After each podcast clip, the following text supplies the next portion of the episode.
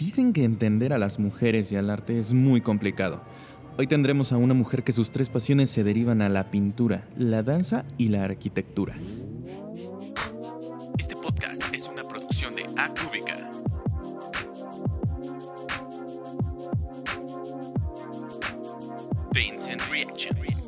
Hola, soy Arturo García y bienvenidos a mi podcast.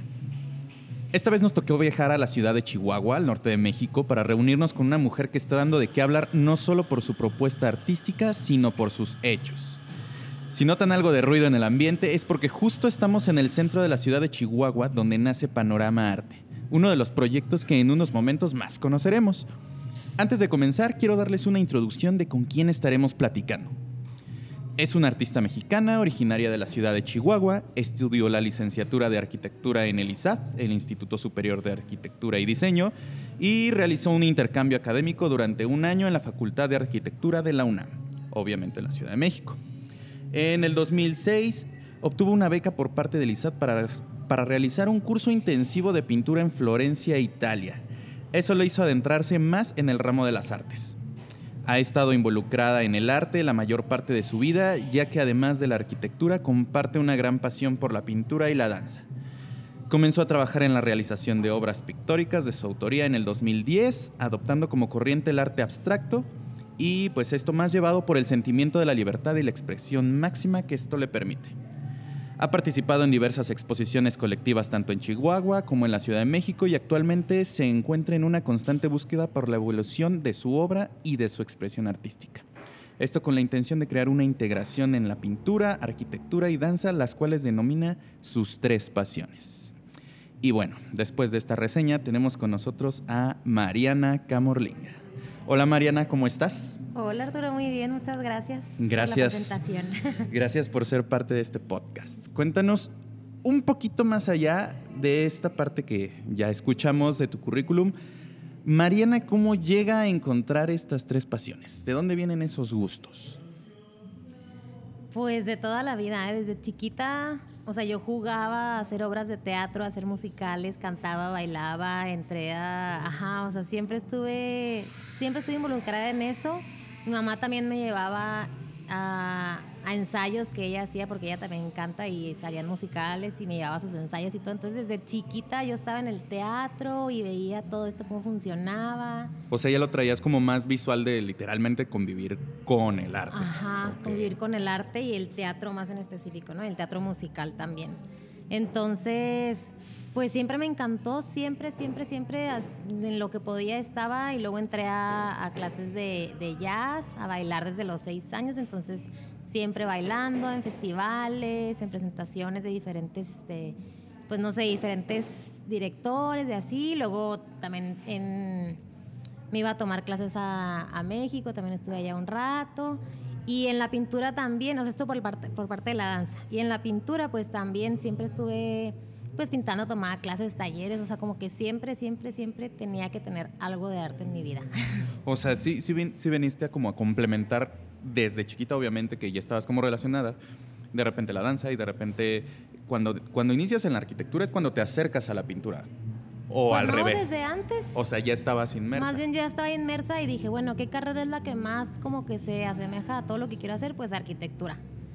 Híjole, y pero aparte es es bien complicado, ¿no? Porque hacer las tres, si hacer una es bien complicado, hacer las tres, ¿cómo logras hacerlo?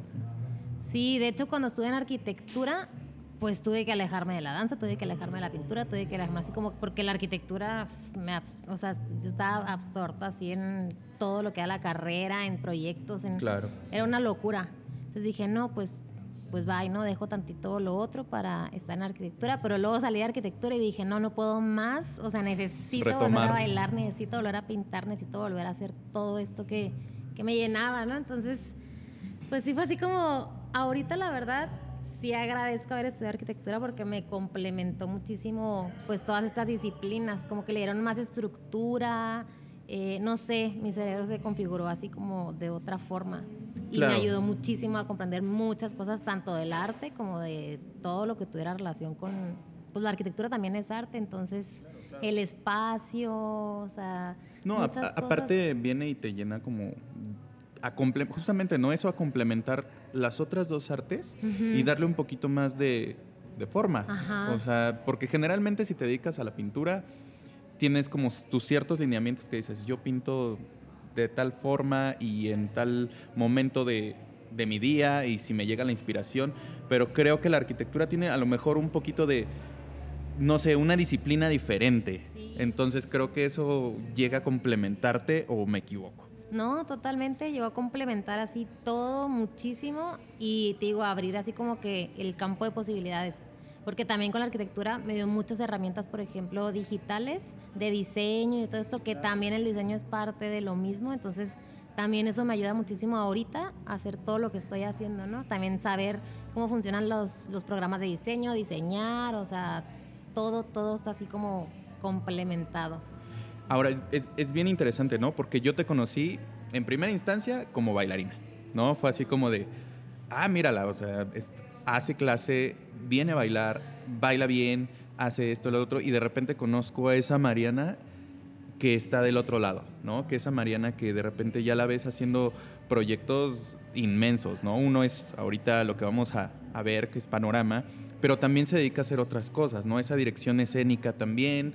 Entonces, para mí, para mí es súper chido, ¿no? Es súper chido de repente verlo y digo, ay, o sea, wow, ¿no? Si de, de por sí una mujer siempre te, está llena de sorpresas, de repente conozco a Mariana y es decir, santo Dios, o sea, ¿qué más hace? ¿También hace pancita los domingos o qué más?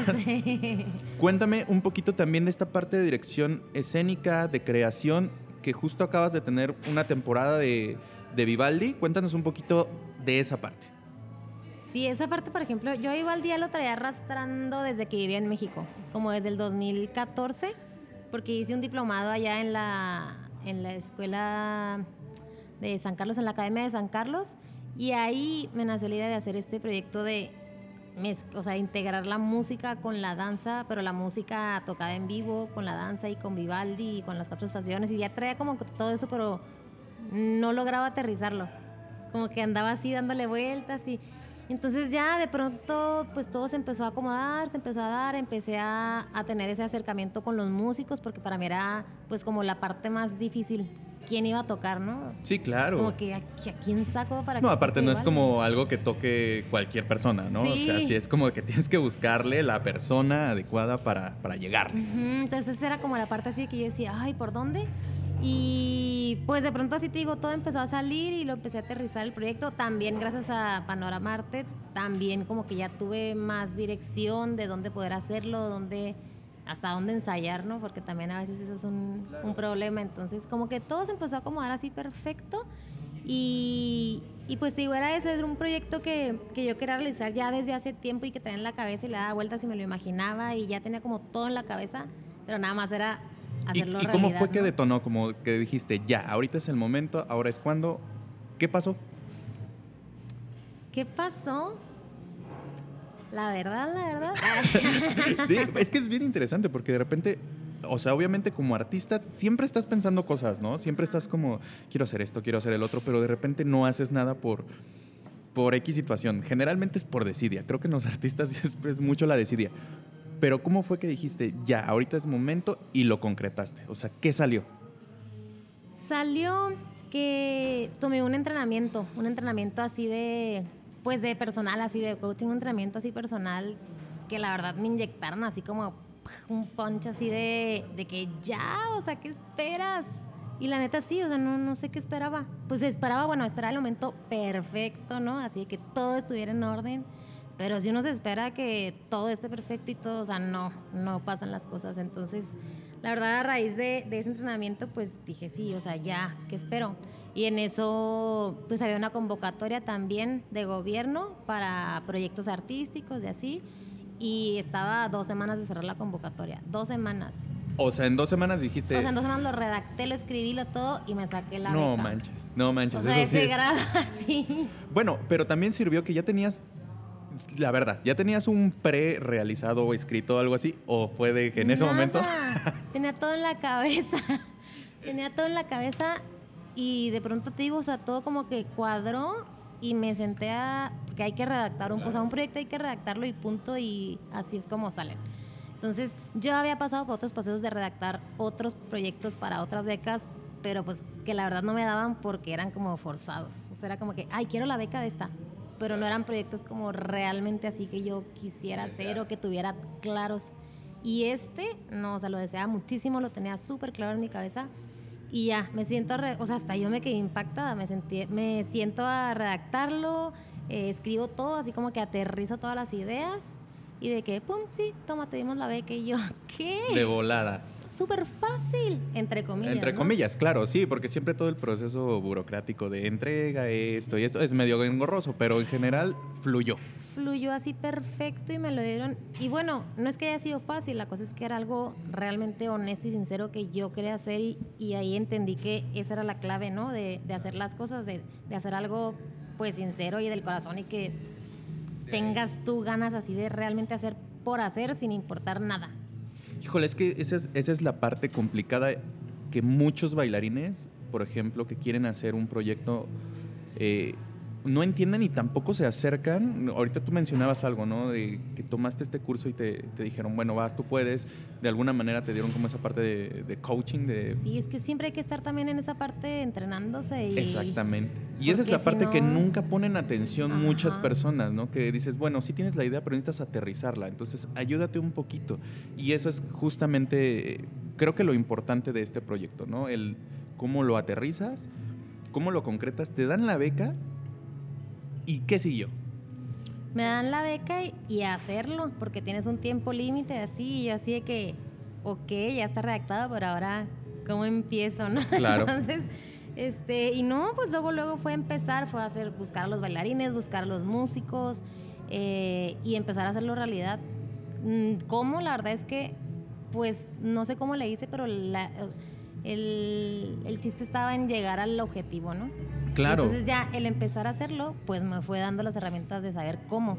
¿Y, qué tal es? ¿Qué tal fue ese proceso? Porque digo, obviamente lo dirigimos el podcast un poquito a danza, pero también es como de cómo se elaboró o cómo el detrás de el detrás de escena, el cómo llegas a los bailarines, cómo llegas a los músicos.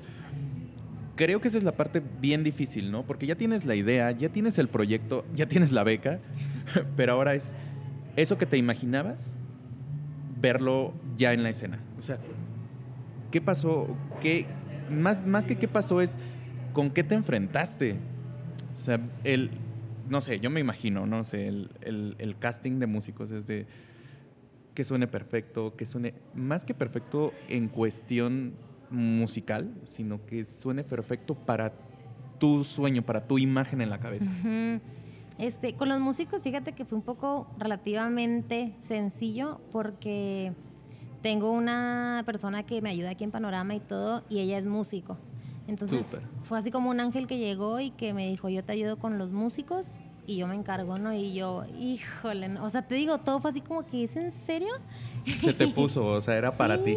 Y entonces ella me mostró videos de algunos así, le dije, sí, o sea, me encanta, sí, él toca súper bien, él también, ella también, me, o sea, ella me empezó a enseñar videos de gente que ella luego, luego les puso el ojo y que dijo, esta tiene que ser tu violín principal y él tiene que ser tu cello y él tiene que, y así me fue mostrando los, las posibilidades y la verdad, pues yo confié totalmente porque aparte eran músicos de la Orquesta Sinfónica y de la Filarmónica de Chihuahua.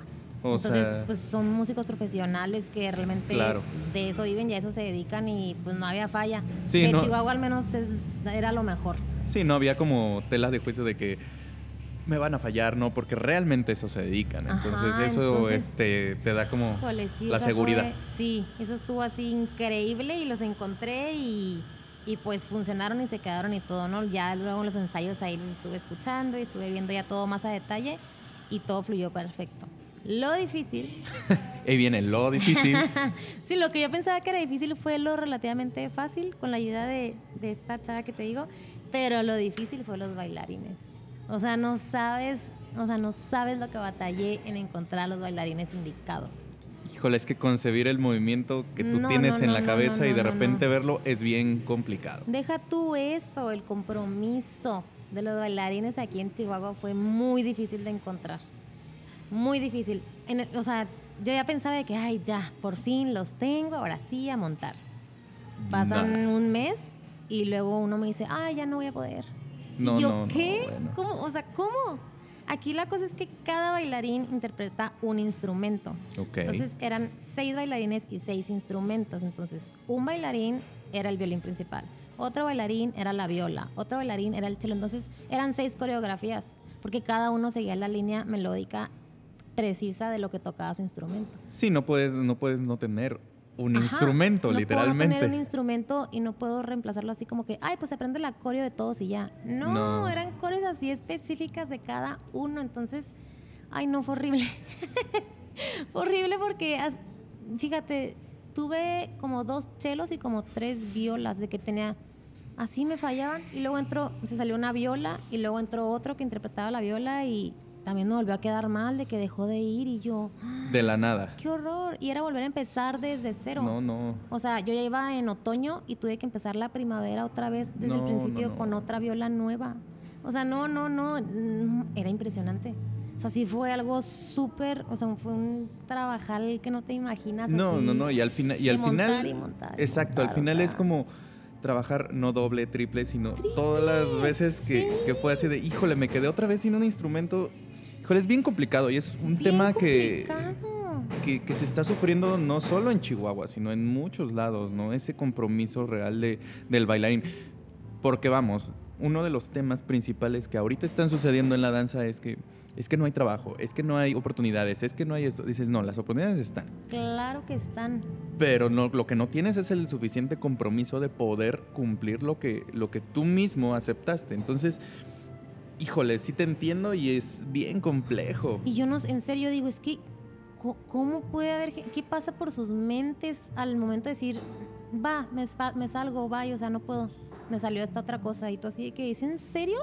Todo el tiempo, todo el tiempo que ensayamos, y luego decir que no y salirse, y como que no, no me cae en la cabeza cómo no pueden, no sé, ser conscientes de todo lo que implica el No, y- trabajo, y- ay, y no. creo que creo que lo que sucede es uno la falta de experiencia y dos la falta de yo lo llamo falta de educación. De educación, ¿eh? Y de O sea, yo- respeto, sí. la exactamente, verdad, porque Sí, sí es falta de educación. Tienes a una persona enfrente que te está diciendo, vamos a hacer esto, tenemos ya fecha, tenemos esto, tenemos otro. Te comprometes y dices sí, de repente a la mera hora dices, es que no puedo. Por lo que sea, para, yo lo veo súper mal. Me ha pasado mal. y de repente es, no te cierres las puertas. O sea, tú solito te estás dando en la torre. Ah, claro. Pero o bueno, sea- o sea, al final del día, así es esto, así es ahorita el medio dancístico. Qué mal que te haya tocado a ti. Pero sí, bueno. fue horrible. Pero al final, o sea, por eso te digo, ya al haberlo concluido y ya tener a esas seis personas que por fin encontré y comprometidos y todo, no, pues fue increíble y quedó así espectacular. A mí, me, la a mí me verdad. tocó ver un, un fragmento, no obviamente no toda la obra, pero el fragmento, y, y se me hizo increíble. Se me hizo muy bonito, no había tenido la oportunidad de decírtelo, ahora te lo digo de frente. Hace un par de semanas me tocó ver un fragmento y creo que es una propuesta bien bonita en el sentido de realmente te estás preocupando por hacer algo bien hecho. ¿No? Y realmente eso se valora, porque creo que generalmente, y más en estos tiempos, no hay ese compromiso, ¿no? No hay ese compromiso tampoco del creador con, la, con el espectador. Y tú lo llevaste a ese nivel. Y eso creo que se agradece. Más allá de la propia coreografía, del movimiento, de que si el violín principal es también un bailarín principal, eh, hubo toda esa conexión, hubo esa... Todo se conjugó justamente para que no solo se viera bien, sino se sintiera eso que tú querías, ¿no? Esa, esa línea melódica le pusiste movimiento. O Sí. sea, Y aparte elementos visuales también, ¿no? O sea, porque aparte las, lo interesante también de las cuatro estaciones de Vivaldi es que Vivaldi escribió unos sonetos en donde te describe cada estación, Estación. y lo que cuenta cada instrumento. O sea, hay- en la primavera luego hay un fragmentito en donde la viola te dice, ah, el perro que ladra. Entonces la viola es un perro que ladra. Entonces es- Vivaldi te va diciendo todo así en las partituras y te dice que están los pájaros cantando y que el- en eso son, es la tormenta y los truenos y todo lo que pasa en las cuatro estaciones del año. Entonces te las describe padrísimo y mucha gente pues no las conoce. no, y, Entonces aquí y- también fue hacerlas visibles. Exactamente, exactamente. Y ese es algo que, ese es un tema bien, hace poquito estaba platicándolo con un maestro y es un tema que a la gente se le olvida. Bueno, al creador de repente se, se mete tanto en y justo en la parte creativa que se pierde, ¿no? Entonces de repente la- el espectador es como de, no sé qué está pasando.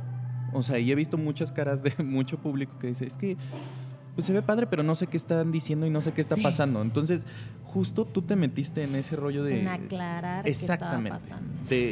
De que la gente no se fuera así como de, "Mm, ¿qué pasó ahí? No.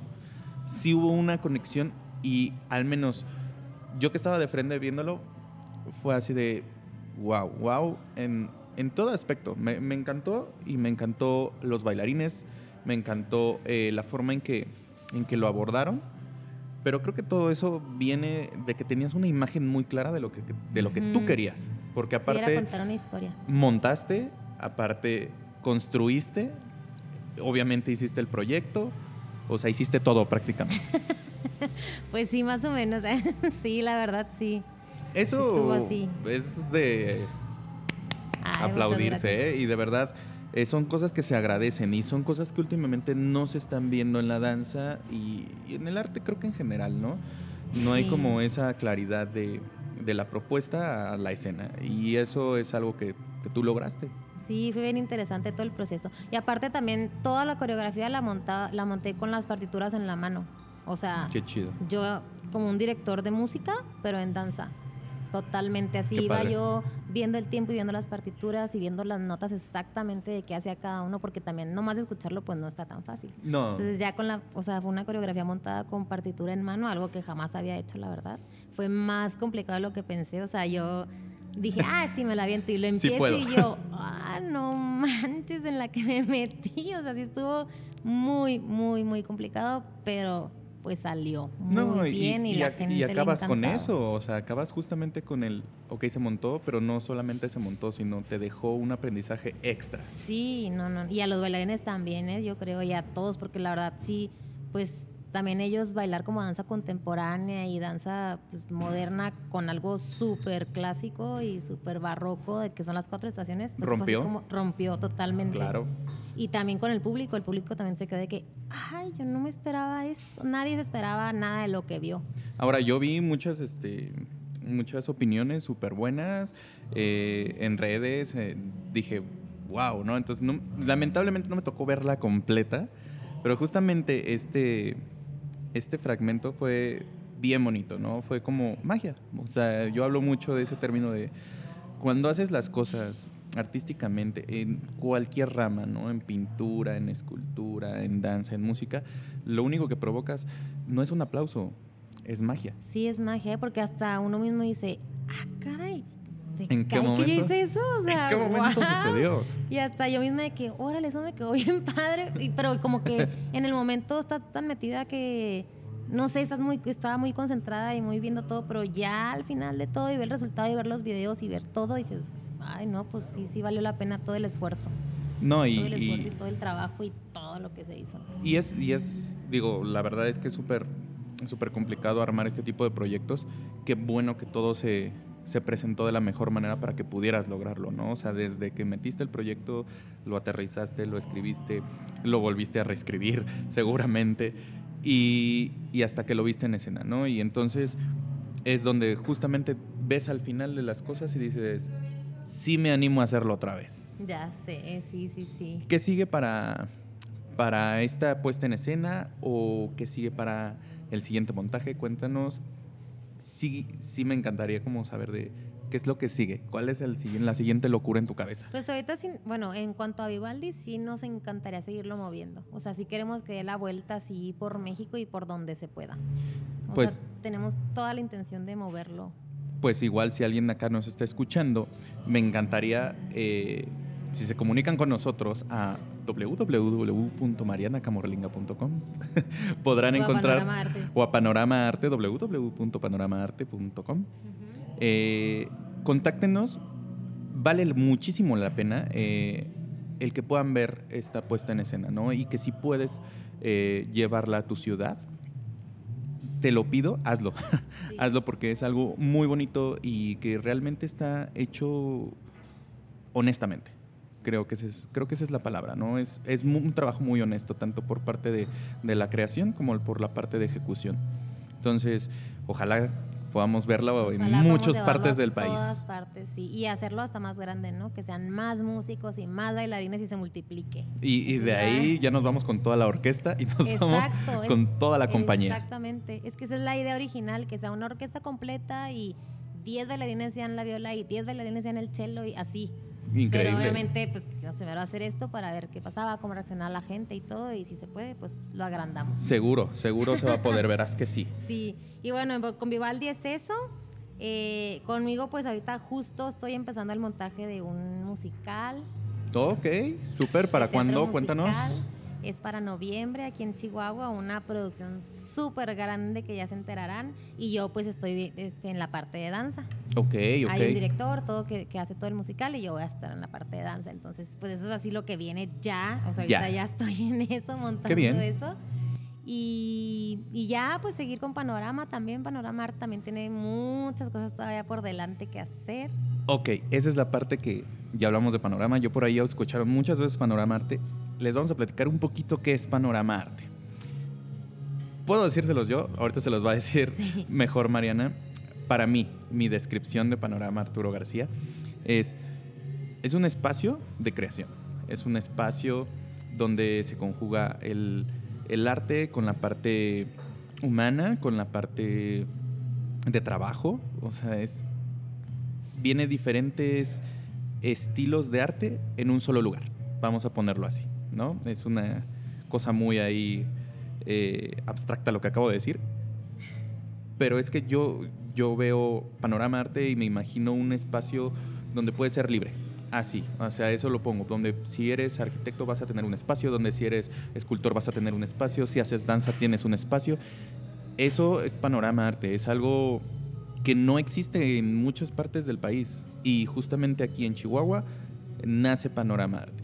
Entonces, ¿nos puedes ahora sí explicar después de mi cosa rara que dije? No, sí, pues haz de cuenta es eso, es un espacio multidisciplinario. O sea, hay un, área para danza, teatro, música, que es un foro. Bueno, primero es un edificio que está en el centro histórico de Chihuahua, que estaba abandonado, que estaba ahí solito y triste.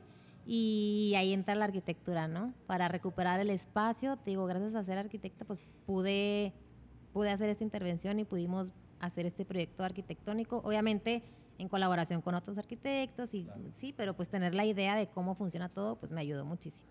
Entonces surgió la idea de hacer Panorama Arte. Este es un proyecto que tengo junto con Francisco Esnaira, que él es escultor. Entonces fue bien padre porque él como que tiene mucho más este lado de artes visuales y plásticas y toda esta área y yo la parte escénica. Entonces realmente es un espacio de artes plásticas y escénicas. Para artes plásticas y escénicas. Y este, y bueno, es un edificio de cinco niveles. En el sótano pues está el foro este que te digo, es un espacio pues que se puede oscurecer y todo es audiovisual, para cine, para teatro, para danza y pues ya lo hemos usado para todo, ¿no? Exacto, que ahí justamente se desarrollan talleres.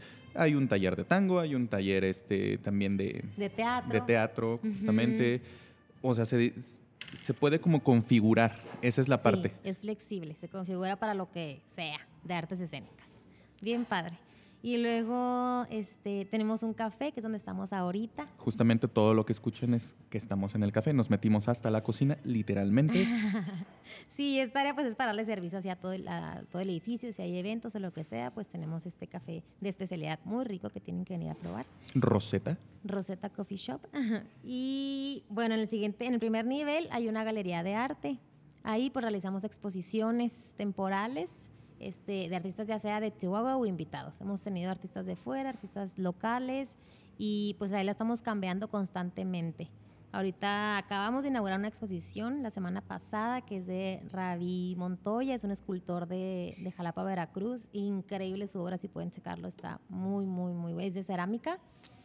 Y, y así, o sea, tenemos diferentes artistas invitados y también vale muchísimo la pena venir a verla. Es una galería, no es museo. Las obras se venden.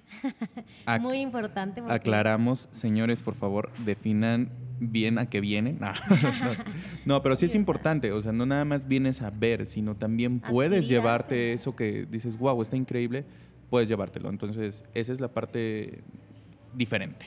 diferente y difícil, ¿no? Porque igual, este, pues aquí estamos tratando de abrir ese mercado de arte que hay en muchas partes y que hay en la Ciudad de México y que hay en grandes ciudades, pues queremos que aquí también haya. Entonces, pues es este, mucha gente, de hecho hay muchos coleccionistas en Chihuahua que adquieren arte y todo, pero fuera de Chihuahua. Claro, o sea, se van a otros lados. A comprar. Generalmente. Casi siempre lo que pasa, ¿no? Siempre compras afuera lo que a veces puedes comprar en, tu país, en tu ciudad. Entonces sí queremos que vean pues la oferta que tenemos y los artistas que tenemos, que todos son así una curaduría súper seleccionada y artistas que ya tienen trayectoria y que lo que adquieras aquí va a subir de valor a fuerza. Sí, claro.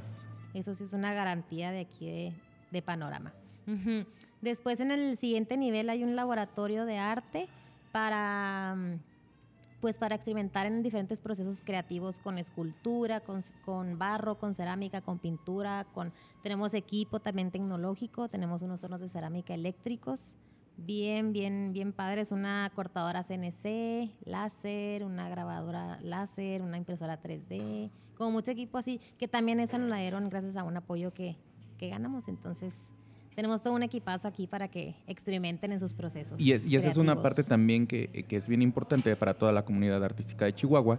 Eh, ese espacio está abierto, obviamente tienen que hacer como su, su proceso para que puedan eh, estar como en, en laborando pues en, en este taller, pero es una invitación de que si eres artista, si eres esto, acércate, acércate, pide los informes porque puedes crear también, o sea, no nada más desde eh, es cerrado, lo tenemos para nosotros, no, sino que puedes acercarte y puedes pedir información acerca, ¿no? Sí, el equipo está disponible para quien quiera usarlo y para quien quiera venir a hacer aquí sus cosas. Entonces, pues es algo bien padre porque aunque hay lugares aquí que sí tienen ese equipo, son universidades, por ejemplo, que pues el equipo es para los alumnos y ya. Y aquí pues es abierto para el público y todos diseñadores, arquitectos, artistas, todos los gente creativa puede usar ese. Es como la oficina de coworking, pero pero de arte. Pero de arte. Ajá, entonces esos son como los dos niveles, un coworking de creadores y, y laboratorio así de producción artística.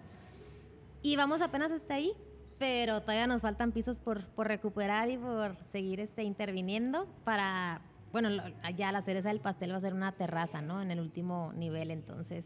De verdad tienen, pues, que, tienen que echarle un vistazo porque es un proyecto que, que contado se oye increíble, pero ya cuando lo ves es espectacular porque no te imaginas lo que era antes, ¿no? Entonces de repente lo ves y dices, wow, o sea, aparte es súper cómodo, está obviamente en el corazón de, la ciudad de Chihuahua, estamos en el mero centro y es turístico, es accesible, el, el, lugar es muy, muy cómodo en el sentido de te sientes en casa, ¿no? Entonces todo artista llega y es como de, ay, hasta te sientes así como de, ay, hasta quiero, quiero quedarme aquí un rato, ¿no? Entonces...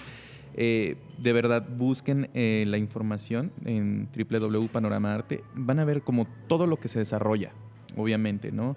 Más allá de, que nosotros se los contemos ahorita, eh, creo que esta parte es bien bonita que tú ya lo puedas ver, ¿no? Si bien, si vas a venir a Chihuahua, hazte un espacio. Sí, la verdad, sí. Si vienen a Chihuahua, sí tienen que venir a Panorama Arte. Y no se hagan. Y si, y si dicen que vienen de parte de... No, no es cierto. van, a, van a tener un descuento, no, no se crean. Sí, entonces pues te digo, seguimos en este proceso de, emprendimiento con este proyecto artístico. Ha sido súper también muy difícil, un gran esfuerzo que hemos hecho pues de la iniciativa privada 100%, entonces... Perdón, justamente te hizo, eso te iba a preguntar, que, que el arte de por sí en, general en todo el país es como muy complicado lograr eh, llevarlo al, al, público en general, como a los estados, a las ciudades. ¿Tú con qué has batallado más bien con, con llevarlo aquí en Chihuahua? Pues hemos batallado con muchas cosas, pero así principalmente hemos batallado con la creación de públicos. Con, pues sí, con tener público, con el hecho de que la gente quiera ir a ver una obra de teatro, quiera ir a ver arte en lugar de ir al cine, ir a un bar, ir a como a cosas que todo el mundo hace aquí en Chihuahua, por ejemplo. Entonces, el, traerlos a Panorama y el hacer que cambien su rutina y que se den una oportunidad de ver algo diferente y hacer algo diferente. Sí, que lo aprovechen. Ha sido como lo más difícil. Y que entiendan el concepto también de Panorama, ¿no? Porque también dicen, ah, sí, es una academia. Yo no, no, no, no. es una academia. lo, ah, sí, es una galería, pero todo, ¿no? Y yo no, es que son varios espacios, es como esto, estarles este, diciendo pues bien de qué se trata, que entiendan el concepto de todo lo que es panorama y de todo lo que implica. Entonces, eso ha sido difícil, pero ahí va también. O sea, La verdad es que vamos muy bien y la gente también ha respondido muy bien. Ya un poco de más, o sea, más gente lo conoce, más gente sabe de lo que se trata, pero se ha sido pues un constante este, explicar y decir qué es, por qué, qué se hace, de qué se trata, que pueden, o sea, que se vende el arte, que toda también como este, este tema de que de, de, la parte económica, ¿no? De que, de que paguen por una obra de teatro, que paguen por una obra de arte, que, o sea, la gente todavía no, no tiene claridad. De es como lo crear, un, crear un poquito de, de, cultura, ¿no? O sea, más allá de, de... Exactamente, ¿no? Que, que, de repente dicen, ay, qué bonito es ver bailar a la gente, o qué, qué bonito es de repente ver una función de teatro.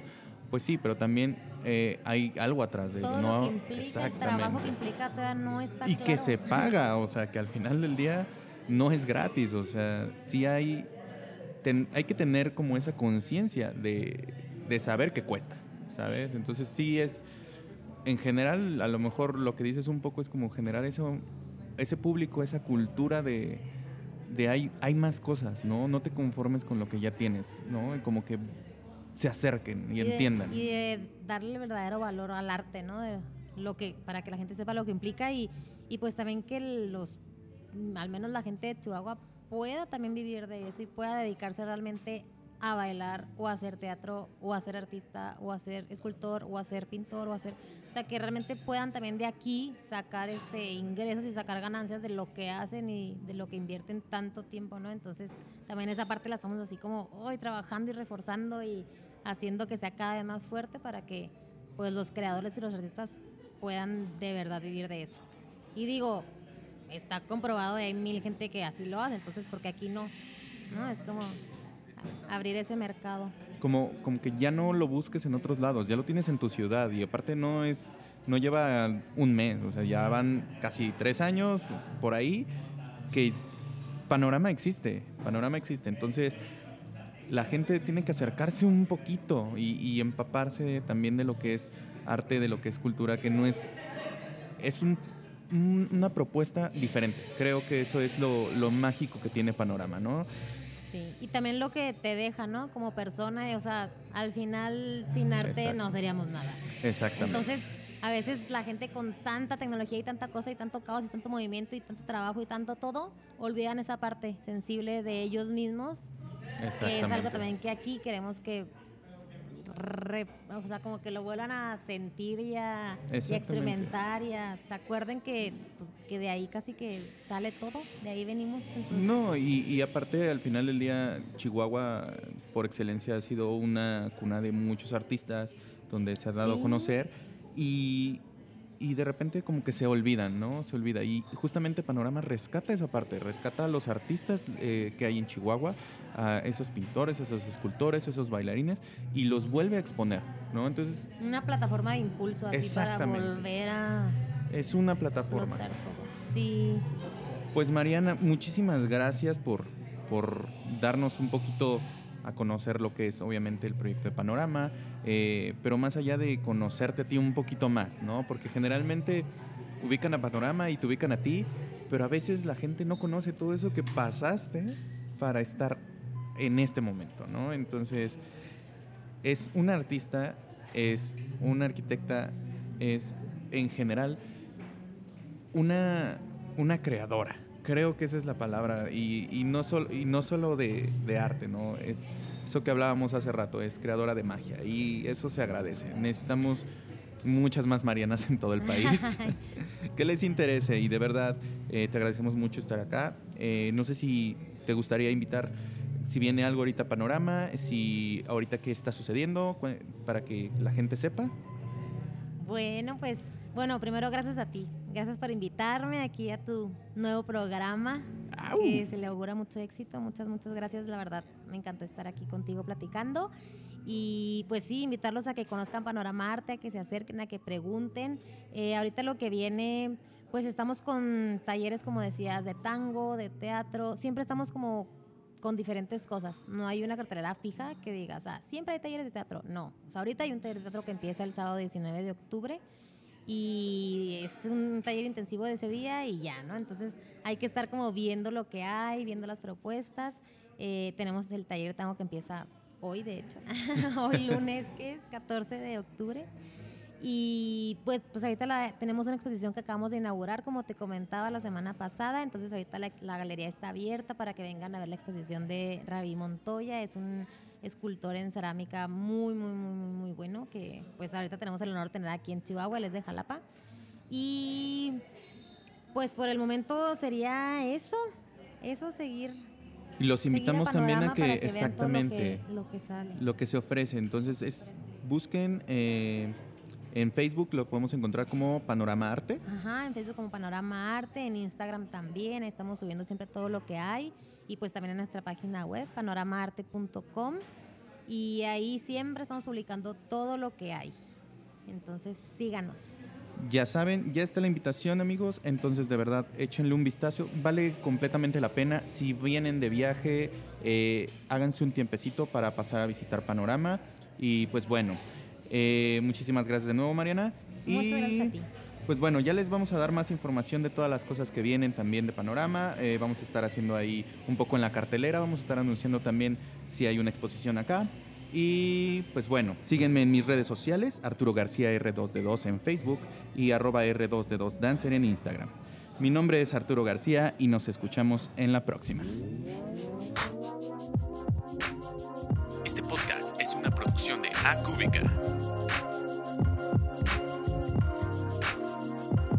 Veins and Reaction.